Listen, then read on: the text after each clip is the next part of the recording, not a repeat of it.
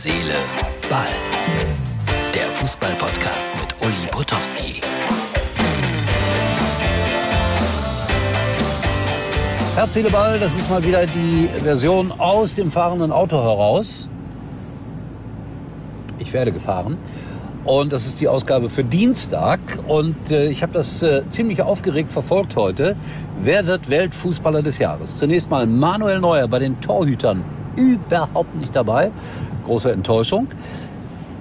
Und dann freue ich mich, freue ich mich wirklich, dass Lewandowski Weltfußballer des Jahres geworden ist. Und ich habe euch hier nochmal meine kleine Erinnerung äh, eingepflegt, als äh, ich noch den Weltfußballer des Jahres gewählt habe. Das war 1989 oder 90, ich weiß es nicht mehr genau. Und der Mann, der da Weltfußballer geworden ist, äh, der macht heute Reklame für Wettanbieter und für Pfandleihen. Aber so ist das im Leben. Irgendwo muss das Geld ja herkommen. So, und Thomas Tuchel ist Welttrainer geworden. Auch eine unfassbare Karriere. Ich kann mich vor Guardiola.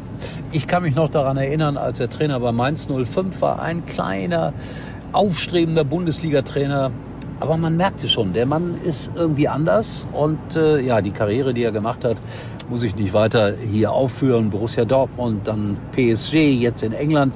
Also das ist schon ein besonderer Trainer, auch wenn er seinen Spielern gehörig auf den Senkel gehen kann mit äh, seinen Ernährungsgeschichten. Es gibt die Geschichte, die wohl wahr sein muss.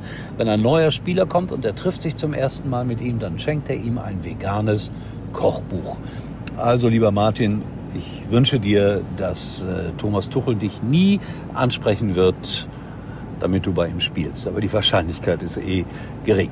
So, das war heute eine der kürzesten Ausgaben aller Zeiten. Ich verspreche, dass ich morgen dann wieder ausgiebiger da bin. Ich habe auch noch wunderschöne Bilder von Germania Teveren gegen Fortuna Köln.